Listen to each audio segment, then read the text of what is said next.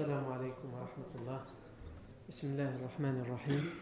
إن الحمد لله نحمده ونستعينه ونستغفره ونعوذ بالله من شرور أنفسنا ومن سيئات أعمالنا. من يهده الله فلا مضل له ومن يضلل فلا هادي له. وأشهد أن لا إله إلا الله وحده لا شريك له.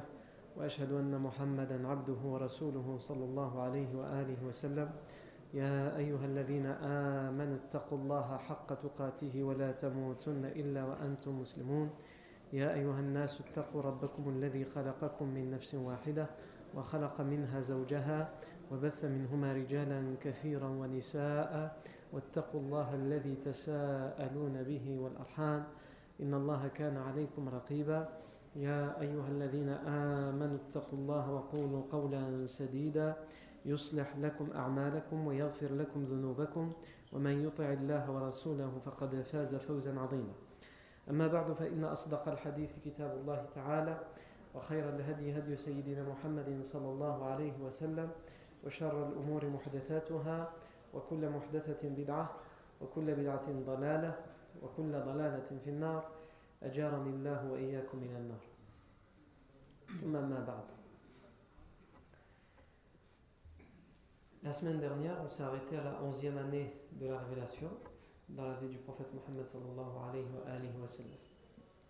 On a expliqué que pendant cette onzième année, au moment de la période du pèlerinage, le pèlerinage musulman n'a pas encore été euh, prescrit, mais les Arabes, les idolâtres, avaient aussi leur pèlerinage, ils faisaient une sorte de pèlerinage. Ça, on l'a déjà expliqué. Pendant la période du pèlerinage, comme à son habitude, le prophète salam profitait de la présence de multiples tribus de la péninsule arabique pour euh, les appeler à l'islam. Il le faisait deux jours, il y en a deux jours publiquement, et il le faisait secrètement de nuit.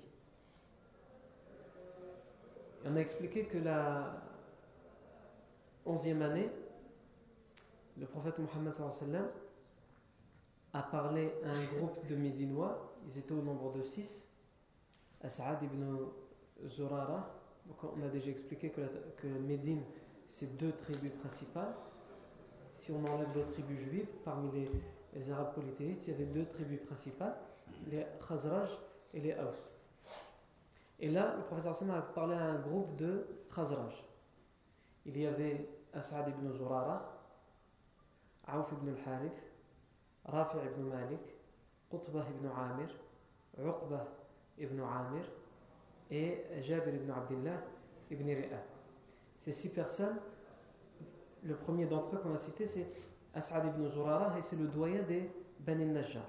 Et les Bani Najjar, comme on a dit, c'est la tribu qui a un lien de parenté avec le prophète puisque sa grand-mère paternelle est originaire de Médine et plus particulièrement de la tribu des Bani Najjar. Et As'ad ibn Zurara, c'est le doyen, c'est-à-dire le chef des Bani Najjar. Et ces six personnes vont être les premiers Médinois à se convertir à l'islam.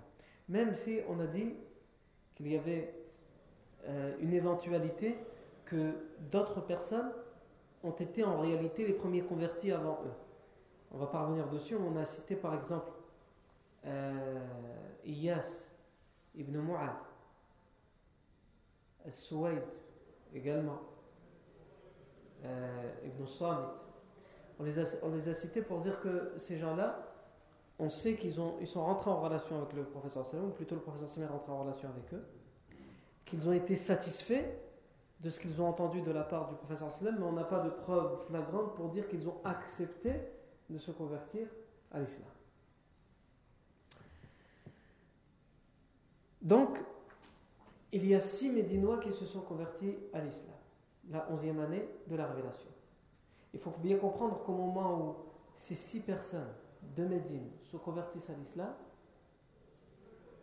on est la onzième année de la révélation. Il faut prendre conscience que ça veut dire que ça fait onze ans que le prophète salam appelle, de manière pacifique évidemment, les gens à l'islam. Il expose le message de l'unicité d'Allah, le message de l'islam. Et qu'il ne reçoit en, particulier de la part de sa tribu, de la Mecque, des, les Quraysh, il ne reçoit de leur part que persécution, torture, insultes, blasphème, crachat, sacrilège, etc., etc., etc. Et pendant ces onze années où le professeur sallam a vécu, peine après peine, difficulté après difficulté, épreuve après épreuve, épreuve dans son rôle et dans sa mission de transmettre la religion, mais aussi les épreuves et les difficultés dans, la vie, dans sa vie de tous les jours, comme n'importe quel homme. Parce qu'il est prophète, mais il est aussi un homme. Et il a aussi ses épreuves. Comme par exemple la perte des personnes qui lui sont très chères, comme son épouse Khadija, anha, et son oncle Abu. Au bout de 11 années de peine, de difficultés, d'épreuves, six personnes de Médine se convertissent à l'islam. On a l'impression que c'est quelque chose d'anodin. Six personnes, c'est pas grand chose. Mais c'est, des fruits. Et ce sont les premiers fruits de plusieurs vagues de fruits qui vont arriver. Mais les graines de ces fruits, ils ont été plantés quand? Les graines de ces fruits ont été plantées 11 années auparavant. Le prophète sallam a commencé son travail 11 années auparavant et il commence à peine à récolter le fruit de son travail, le fruit de sa patience à toutes les épreuves, à toutes les difficultés, à toutes ces peines qu'il a dû supporter et qu'il a dû vivre. Allah lui envoie la conversion des six Médinois. Pourquoi? Pour le soutenir là où il en a le plus besoin, dans une tribu extérieure de la Mecque et une tribu puissante comme celle de Médine, les Haus et les Khazaj. Mais Allah Azzawajal aurait pu tout à fait guider ces personnes dès la première année de la révélation, sans que le prophète ait à subir tout ce qu'il a subi, sans que le prophète doive faire face à tout ce qu'il a dû faire face. Allah Azzawajal, il dit soit il a choisi. Si Allah Azzawajal voulait guider avant, il les aurait guidés avant. Mais Allah Azzawajal nous montre à nous à travers ça plusieurs choses. La première, c'est que tu ne pourras avoir une récolte qu'après avoir travaillé, qu'après avoir sué, qu'après être fatigué. Et n'importe quelle personne qui est, euh, puisqu'on parle de, on, fait, une métaphore avec le terme de la récolte, n'importe quelle personne qui s'y connaît un minimum en potager ou en agriculture, il va savoir que pour avoir ce qu'il veut, pour avoir les fruits qu'il veut dans, son, dans, dans ses arbres, ça demande des mois, voire des années, s'il plante l'arbre, de travail intensif, de soins, d'enlever les mauvaises herbes, de retourner la terre, de soigner la plante ou l'arbre pour pas qu'il soit mangé par les bêtes ou les vers, etc., etc. Beaucoup de travail pendant des mois et des mois. Pour ensuite quoi?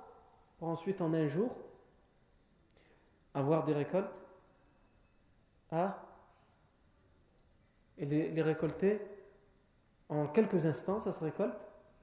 Et pourtant l'arbre, l'arbre qui est plein de fruits, tu t'en es occupé pendant des mois pour qu'au final, il te donne quelques fruits. Mais ces quelques fruits, même s'ils sont peu nombreux, tu sais la valeur qu'ils ont. Parce que c'est toi qui as souffert pour en arriver là. Et si tu perds tous les fruits parce qu'ils ont été décimés par l'orage ou par je ne sais quoi, tu sais aussi ce que tu perds. Parce que c'est toi qui as travaillé. Si tu passes à côté d'un champ qui a été décimé par l'orage, par les grêles, par voilà. Oh, tout a été ravagé, sans plus. Par contre, va voir le paysan qui a travaillé dans ce champ. Et qui du jour au lendemain, voit que tout a été ravagé, par exemple, par des bêtes ou par, la grêle. Lui va le voir. Certains, ils se, ils, se suicident quand ils ne sont pas forts, quand ils n'ont pas l'iman. Parce que lui, il sait ce qu'il a perdu. Même si ce n'est pas une façon de réagir. Il sait quelle est la valeur de ce qu'il a perdu. Parce qu'on ne connaît la valeur que quand on a souffert pour cette chose-là. Et puis c'est la même chose ici. Le prophète nous montre que ces six personnes, on sait pourquoi leur conversion elle est si précieuse. Parce que tout ce qu'on a dû endurer pour en arriver là. Toutes les fois où le prophète allait de tribu en tribu, les tribus qui campaient à Mina et au marché de Uqad pendant les périodes de pèlerinage, il allait de tribu en tribu, se faisait insulter par son propre oncle. Ces six personnes converties, c'est le fruit de tout ça. Donc ça, c'était la onzième année de la révélation. Ensuite, la douzième année de la révélation,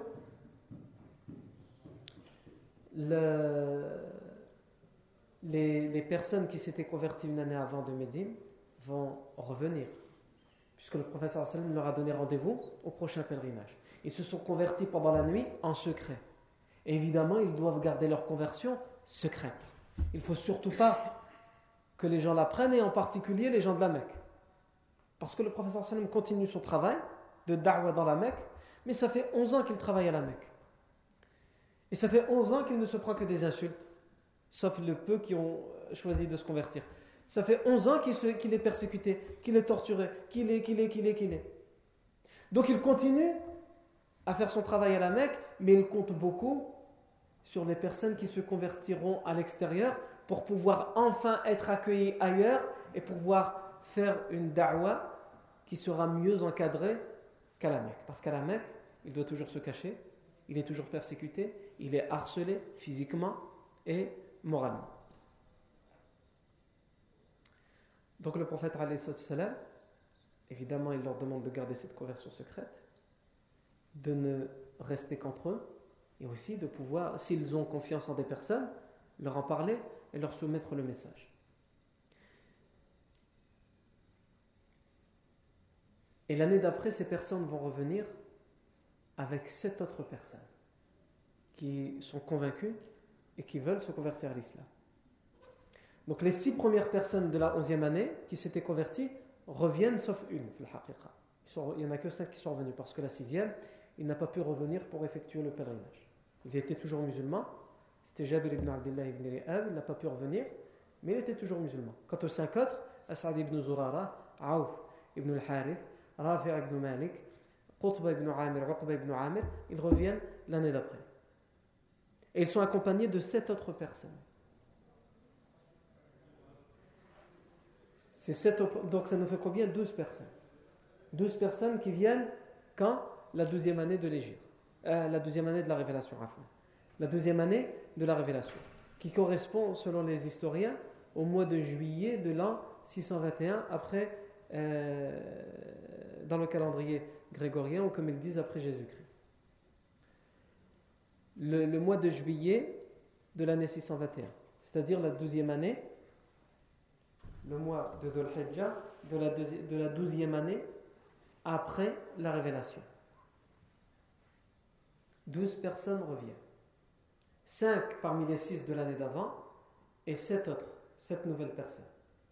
Ces sept personnes, il y a euh, ibn al-Harith, Dhakwan ibn Abdel Qais,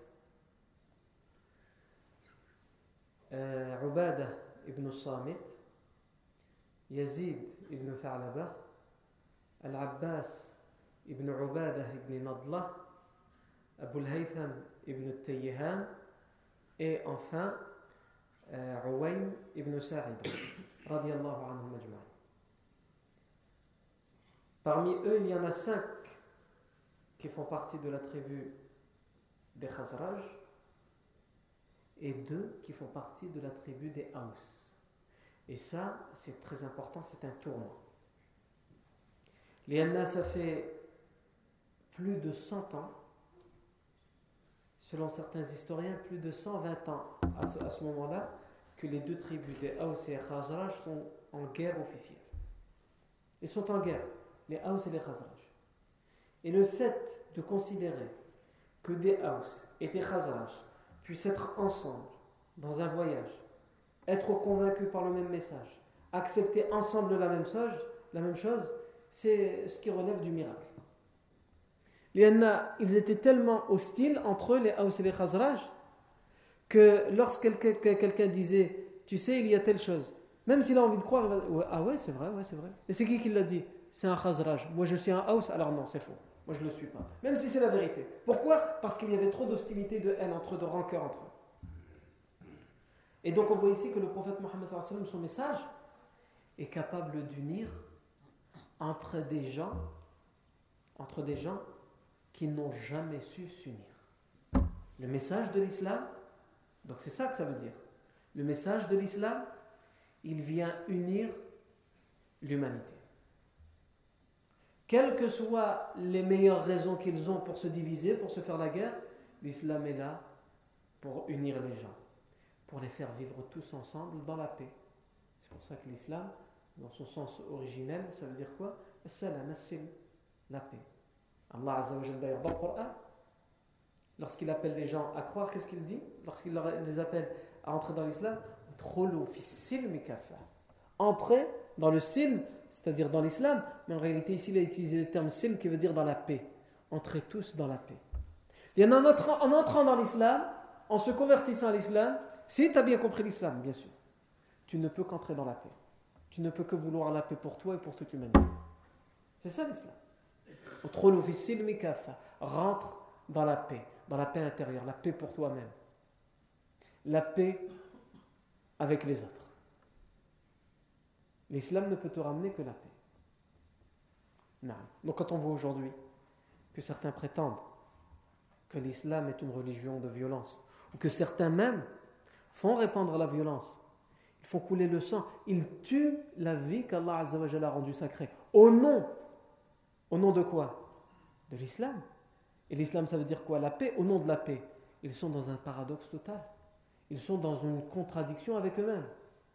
Comment tu peux vouloir la guerre au nom de la paix? Comment tu peux vouloir tuer au nom de ce qu'il y a de plus sacré? Non. Donc le fait qu'il y ait, même s'il y a encore que deux house, c'est encore timide, c'est un message qui est très fort. Parce que s'il n'y avait que des Khazraj qui étaient venus pour se convertir, le problème serait le même à Médine. Le professeur sallam va convaincre une tribu, mais l'autre tribu, il reste hostile. Mais là, il y a des Haus et il y a des Khazraj. Ça veut dire que chacun, il peut parler hein, à sa tribu. Si le professeur sallam envoyait les Khazraj parler avec les Haus, les Haus auraient dit ne nous parlez pas, on est en guerre avec vous. Ah, vous suivez le prophète Mohammed sallam? Eh bien, nous, on va lui faire la guerre, parce qu'on fait la guerre avant. Par contre, là, s'il y a des Haus qui se convertissent à l'islam, ce sont eux-mêmes qui vont parler à leur, peuple. Ce sont eux-mêmes qui auront les mots, qui auront les arguments pour les convaincre.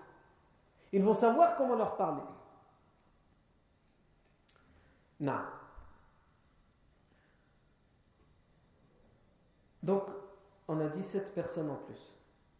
Donc les 5 de l'année d'avant, c'est As'ad ibn Zurara, Aouf ibn al-Harith, Rafi' ibn Malik, Qutb ibn Amir, Uqba ibn Amir. Non. Et le sixième, il n'est pas, pas revenu, c'est Jabir ibn Abdullah ibn Ri'a. Quant aux 7 nouveaux, qui sont-ils On a dit tout d'abord Mu'ad ibn al-Harith. Mu'ad ibn al-Harith, qui appartient au Khazraj et qui appartient à la tribu des Bani Najjar. La tribu des Bani Najjar, comme je l'ai dit tout à l'heure et on l'a dit la semaine dernière, la tribu des Bani Najjar, c'est une tribu des, Khazraj et une tribu qui, dans lesquelles il y a des liens de parenté avec le prophète. Et d'ailleurs, le doyen des Bani, Khazra, des, des, Najjar, qui est As'ad ibn Zurara, s'est converti l'année d'avant, la 11e année. Il fait partie des six premiers convertis de Médine. Mu'ad ibn al-Harith, qui fait partie des Bani Najjar et qui revient, plutôt qui vient la douzième année pour se convertir à l'islam, lui, il vient avec qui? Il vient avec son frère. Puisque son frère fait partie aussi des six. Son frère, c'est qui? C'est Aouf ibn al-Harith. Et lui, c'est Mu'adh ibn al-Harith. Aouf, fils de Harith, et Mu'adh, fils de Harith. Donc Mu'adh, fils de Harith, le premier de ces sept personnes. Et des Bani Najjar. Ils sont tous les deux, lui et son frère, les fils de Hafra bint qui elle aussi se convertira plus tard à l'islam. Ensuite, on a dit, il y a aussi la deuxième parmi ces sept personnes, c'est Zakwan ibn Abdel Qais. Zakwan ibn Abdel Qais. Ibn Abdel lui aussi fait partie des Khazraj. Et Zakwan ibn Abdel Qais sera surnommé Ansari Muhajiri. Ansari, ça veut dire quoi Ansari? C'est un partisan de Médine, ça veut dire que c'est quelqu'un qui est de Médine. Muhajiri, c'est un émigrant. Puisque pour l'instant, on a encore la deuxième année, donc on n'y est pas encore arrivé. Mais quand le professeur va faire l'immigration vers Médine, et que les gens, les musulmans de la Mecque vont faire aussi l'immigration, on les appellera comment? Al-Muhajirun, les immigrants. Ou les migrants, comme on dirait aujourd'hui. Hein? Ceux qu'on veut jeter dehors. Mais eux, ce ne sera pas la même chose. À Médine, ils seront accueillis. ils vont même fraterniser. Et ça, on le verra plus tard. Le va faire un système de parrainage où chaque personne de Médine doit accueillir une personne de la Mecque. C'est la première fois dans l'histoire de l'humanité, et on, en reparlera en détail, Inch'Allah, c'est la première fois dans l'histoire de l'humanité qu'au moment où un problème de centaines et de milliers de réfugiés s'est posé, ou avant même que le problème ne se pose, il a été réglé. Aujourd'hui, quand il y a un problème de réfugiés, on a, ça commence à arriver, ils, s'accroissent, il, a, il y en a de plus en plus. Ah, bah, il va commencer à, falloir réfléchir. Qu'est-ce qu'on va faire avec eux? Qu'est-ce qu'on va faire avec le camp, qui a, le camp de Sangat ou le camp qui est à Calais? Ah, Est-ce qu'on les renvoie? Est-ce que ceci? Est-ce que cela? Hein? Le professeur sallam, tout de suite, il a mis en place. Il savait que ce problème allait se poser. Les gens partent de la Mecque. Ils fuient la persécution pour aller à Médine. Comment on fait? Le problème va se poser. Pourquoi attendre qu'il se pose? Les Médinois n'ont pas dit on ne peut pas accueillir toute la misère du monde. Les, Médinois, ils ont donné leur part pour accueillir la misère du monde. Hein? Et ils ont accueilli. Et chaque personne se faisait frère avec quelqu'un de la Mecque pour l'accueillir chez lui et pour tout partager avec lui jusqu'à ce qu'il puisse prendre son envol dans sa nouvelle vie à Médine. Donc les Ansar, ce sont les Médinois qui accueillent, les partisans. Les Muhajiroun, ce sont les immigrants, ceux qui partent de la Mecque. Et Zakwan ibn Abdel qui vient la deuxième année de la révélation pour se convertir, on l'a surnommé plus tard, on va le surnommer Ansari Muhajiri. Partisan et immigrant. C'est pas possible, tu peux pas faire les deux. Soit tu es de Médine, soit tu es venu de la Mecque. Et lui, pourtant, il est de haut, il est de Médine. Donc normalement, on doit juste l'appeler Ansari. On doit juste le surnommer Ansari. Pourquoi il est surnommé aussi Muhajiri? Parce que lui, lorsqu'il va prêter, donc cette année-là, la deuxième année, il va prêter serment d'allégeance. Il va prêter serment d'allégeance au professeur Sina. Et ensuite, il va retourner à Médine. Et ensuite, il va prendre la décision de venir s'installer à la Mecque, de faire l'émigration inverse. Avant que l'émigration vers Médine ne soit prescrite, ne soit ordonnée. Il va venir s'installer à la Mecque pour être aux côtés du professeur sallam et mieux apprendre sa religion. Donc d'une certaine manière, il a fait les hijra. Il a fait les hijra dans le sens inverse. Donc, c'est pour ça qu'il est surnommé Ansari Muhajir. Ça, c'est qui? C'est Zakwan ibn Abdel Qais, la deuxième de ces sept personnes qui vient la deuxième année pour se convertir à l'islam avec les Médines.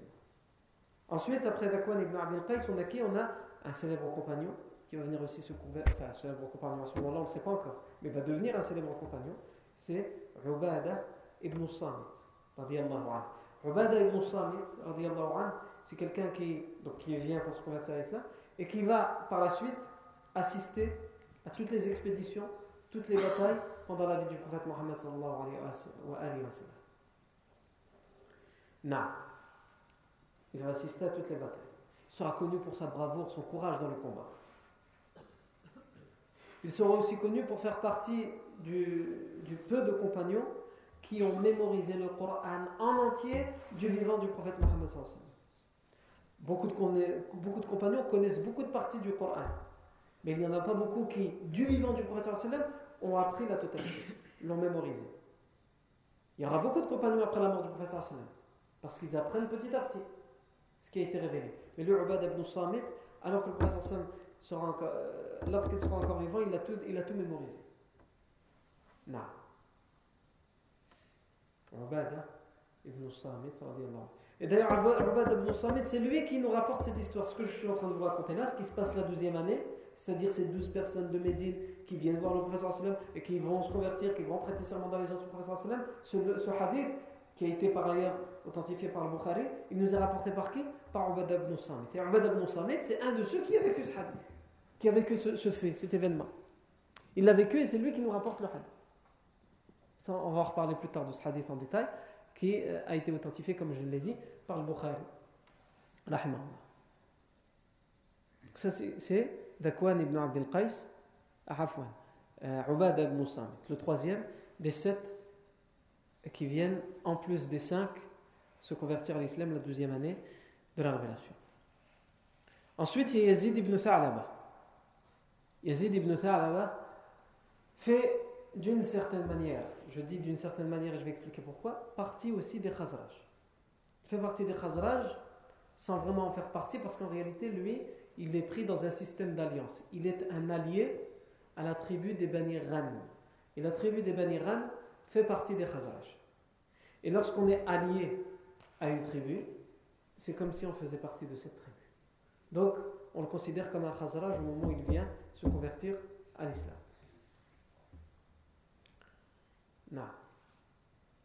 Après Yazid ibn Tha'labah, il y a Al-Abbas ibn Ubadah ibn Nadla.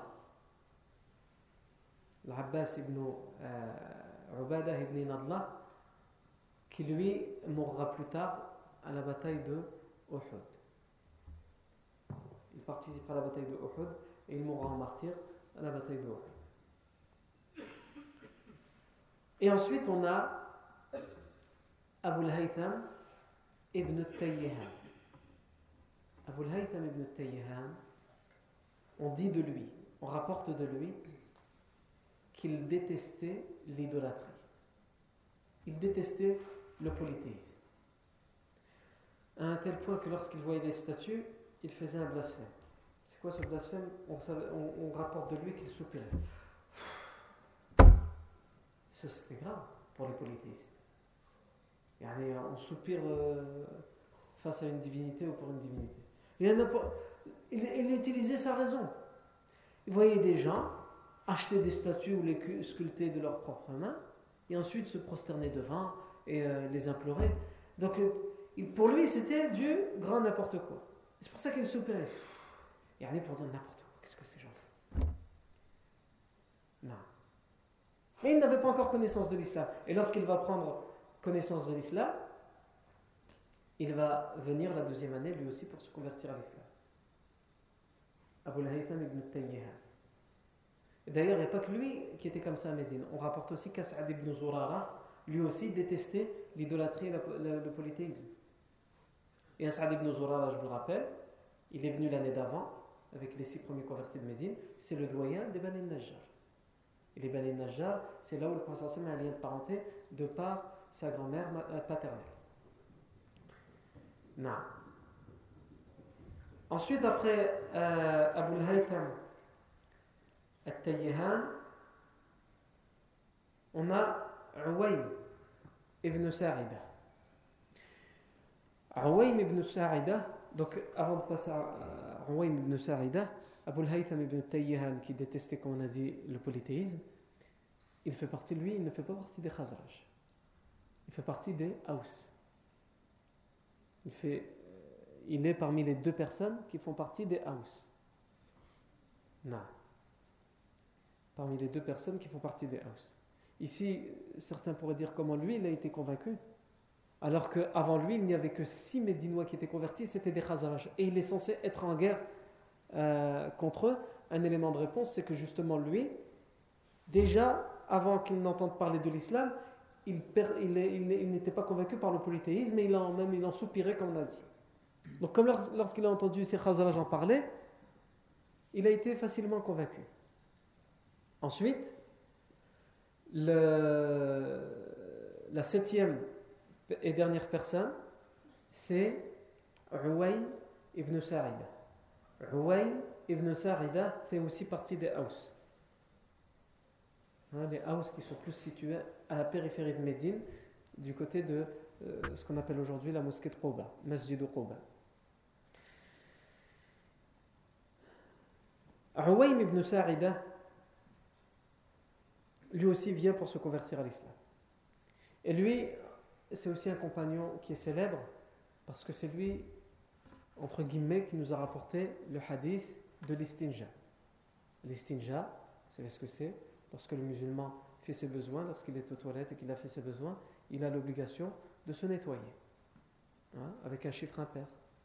Soit trois fois, soit cinq fois. Hein, avec le mieux avec de l'eau, ou alors avec euh, un support comme du papier. Et à l'époque, ils, utilisaient des cailloux. Ou de l'eau. Le mieux, c'est de l'eau. On connaît Uwayn ibn Sa'ida parce que euh, par rapport à un verset qui a été révélé dans le Coran.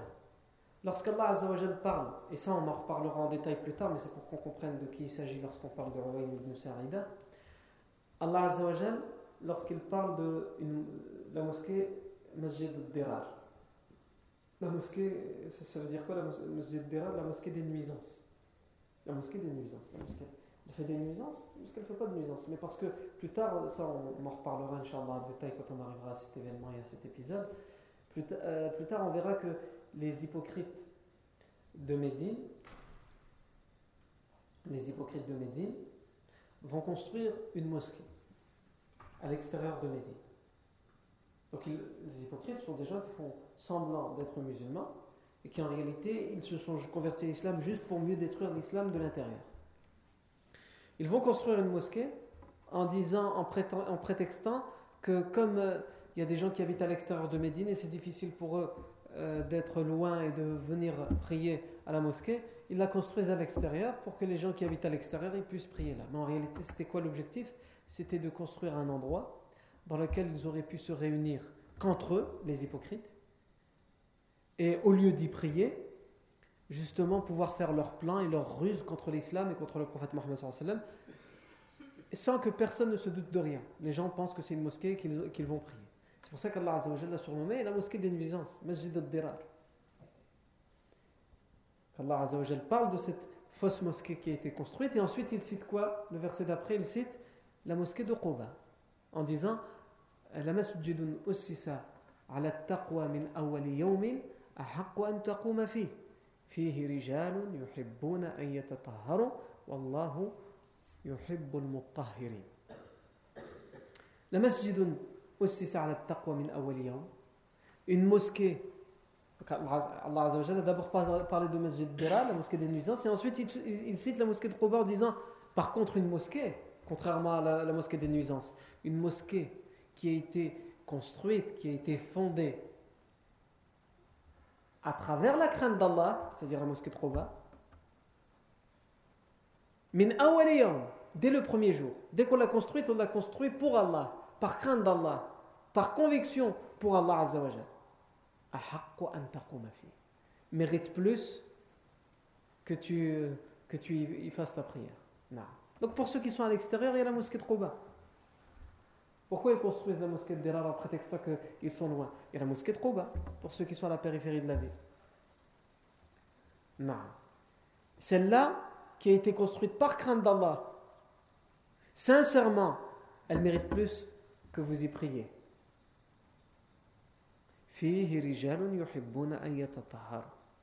Dans cette mosquée, il prie des gens qui aiment se purifier. Wallahu. Et Allah aime ceux qui se purifient. On lui a révélé ce verset, hein, selon Ibn Abbas, anhuma, le prophète lorsqu'il a reçu ce verset,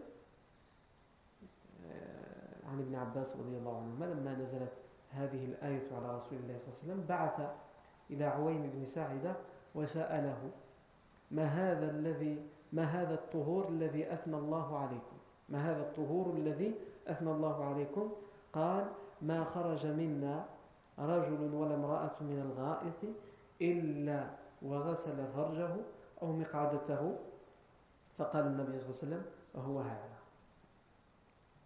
professeur sallam, selon Ibn Abbas anhuma, lorsque ce verset lui a été révélé, dans cette mosquée, la mosquée de Quba, le verset nous dit quoi Il y a des gens qui aiment. Il y a des gens qui aiment se purifier.